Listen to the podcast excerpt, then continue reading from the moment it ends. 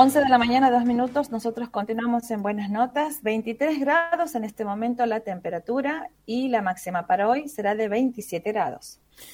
Ya estamos con Lisandro Leoni, periodista de Radio Universidad de Rosario. Nos vamos a conocer un poco más lo que está pasando en la provincia de Santa Fe. Muy buenos días, Lisandro. Un gusto saludarte. ¿Cómo estás? Hola Sergio, hola María Julia, buen día para todos. Buen día, Lisandro. Bienvenido. Bueno, nosotros recién eh, adelantábamos un poquito eh, en base a las noticias que han salido eh, sobre la situación de la seguridad barra inseguridad, el tema del narcotráfico.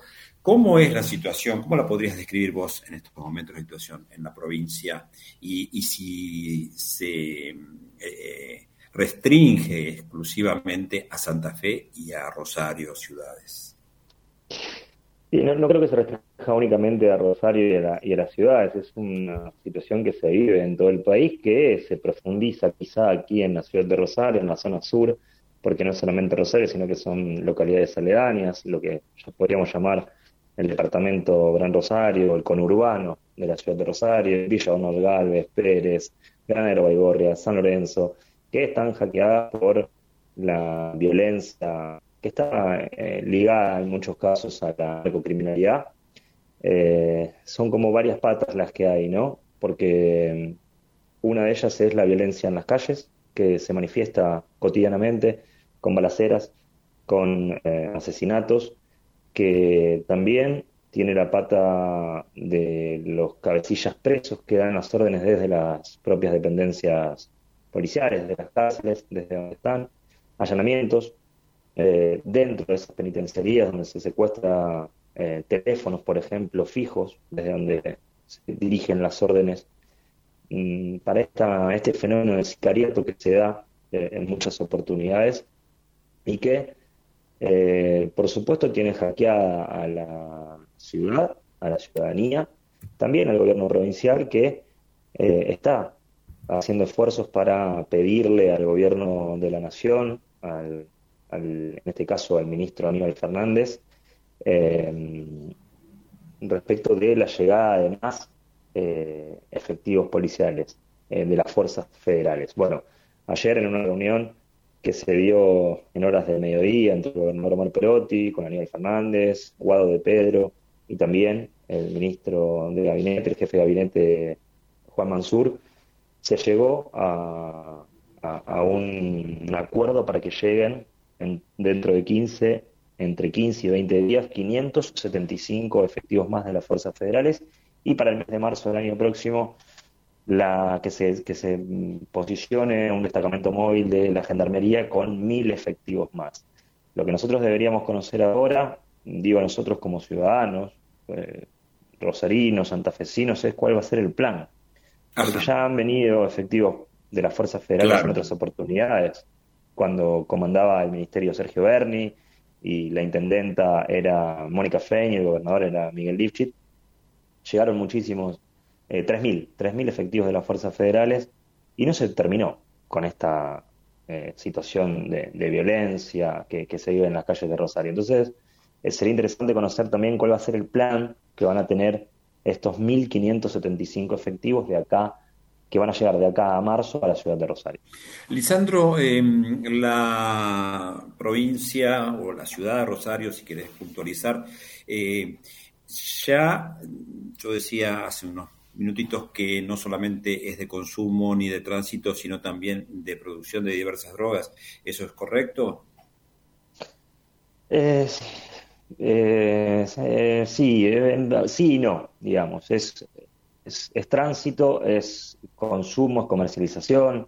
Son pocas las cocinas que se, eh, que, se incautaron, se allanaron aquí en la ciudad de Rosario. Eh, son, eh, es mucho más el tráfico que se da, teniendo en cuenta que la ciudad, la provincia de Santa Fe tiene grandes puertos, grandes extensiones de campo también, en el cual hemos visto en varias oportunidades avionetas que llegan, desde tiran los paquetes en los campos y se van, y también lo que significa el tránsito de la, de la ruta 34, ¿no? que atraviesa el país y en este caso eh, atraviesa toda la provincia de Santa Fe.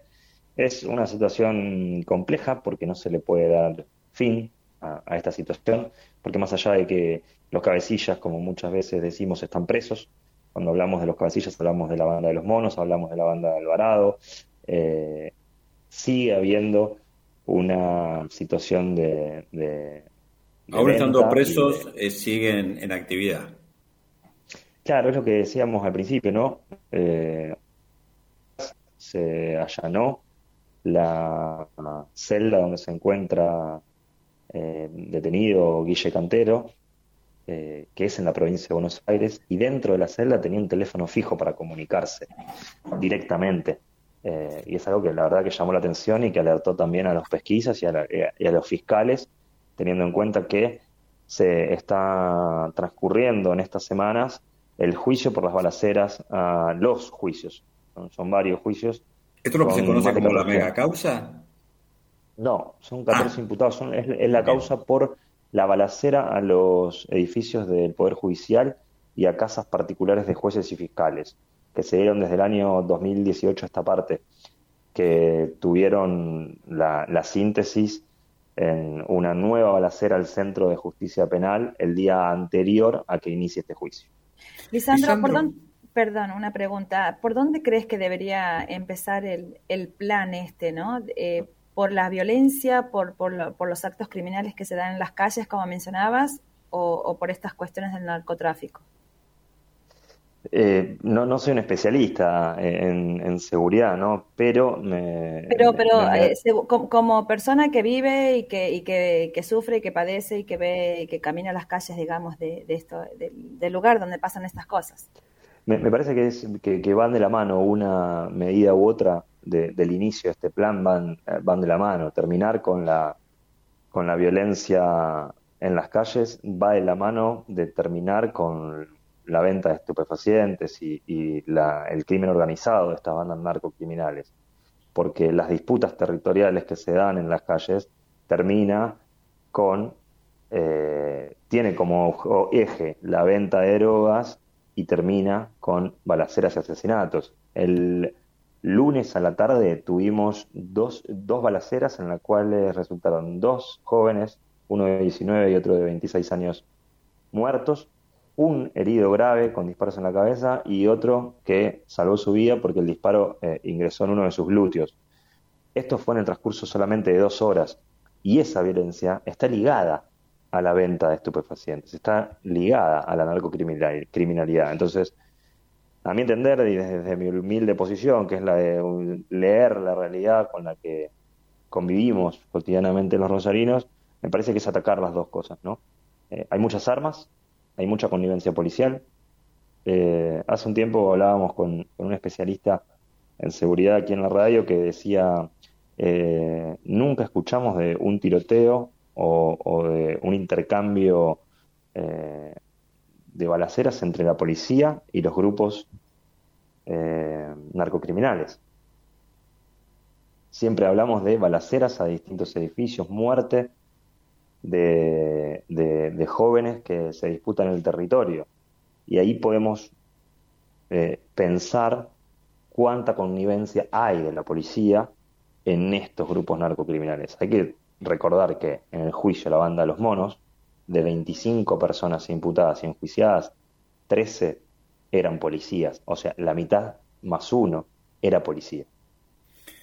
Esa mm, eh, participación en, en, todo esto que estás describiendo de la policía provincial y, entiendo que también federal de, que está en, Santa Fe, ¿eso se ha revertido en alguna medida? ¿Se está trabajando en ese punto también? Hay tres reformas, eh, tres proyectos de ley para la reforma de la policía que presentó el ministro saliente de Seguridad, Marcelo Saín, que todavía no fueron tratadas en la Cámara de Diputados ni en la Cámara de Senadores, que también tiene sus, sus connotaciones todo esto, ¿no? Porque es una Cámara de Senadores que está en este momento atravesada por las denuncias de juego clandestino, en la cual eh, hay dos fiscales presos, uno de ellos el fiscal general de la Fiscalía de la Ciudad de Rosario, eh, que denunciaron una vez que, cayeron presos eh, que había que, hay, cierto sector de la política de los senadores que también están ligados al juego ilegal. Entonces tampoco se tratan las leyes que deberían ser urgentes para una reforma policial. Y para depurar quizá la fuerza hay que ver esa depuración de las fuerzas, porque eh, depurar significa que alguien tiene que ocupar esos lugares de la gente que lo, deja esos lugares por estar vinculado a acciones ilegales. Eh, es necesaria una reforma, por supuesto que es necesaria una reforma. No me atrevería a decir que, eh, que, no hay más vínculos entre estos grupos y la policía. Bueno, complejísima situación. además, interviene también en todo esto el factor socioeconómico, ¿verdad? Entiendo que, que donde hay pobreza también puede haber eh, un caldo de cultivo propicio. Absolutamente. Donde hay pobreza hay una salida rápida de hacerse de dinero, que es la venta de estupefacientes. No hay trabajo, donde hay pobreza y donde muchas veces hay un estado eh, periféricos a la ciudad de Rosario, entra esa, eh, entra esa presencia de, los grupos que, bueno, ocupan el lugar que, un lugar que queda, que está vacío. Una última pregunta por mi parte, eh, Lisandro. Eh, ¿Se ha comprobado o qué se sabe con respecto a la salida de, droga a través de, de, los puertos rosarinos, a través del corredor del, Paraná, que ahora está este, muy, muy presente en las noticias por esto de, la concesión, etcétera, etcétera, que, que, se utilicen puertos eh, rosarinos o de la provincia de Santa Fe para, sacar droga también por ahí. No tengo información ahora de, de, que, de que esté saliendo eh, tenido varias causas, por ejemplo, la causa eh, carbón blanco, eh, carbón con eh, cocaína en su interior, con destino Portugal, España, donde, donde eh, cumpliendo su pena. Bien, bueno, ahora se corta un poco la, la, comunicación, Lisandro. Bueno, hasta aquí llegamos por ahora. Te agradecemos mucho esta información que nos has brindado. Te mandamos un abrazo, Lisandro. Un abrazo, Lisandro a disposición para cuando necesite. Igualmente, muchas gracias, compañero. Hasta pronto.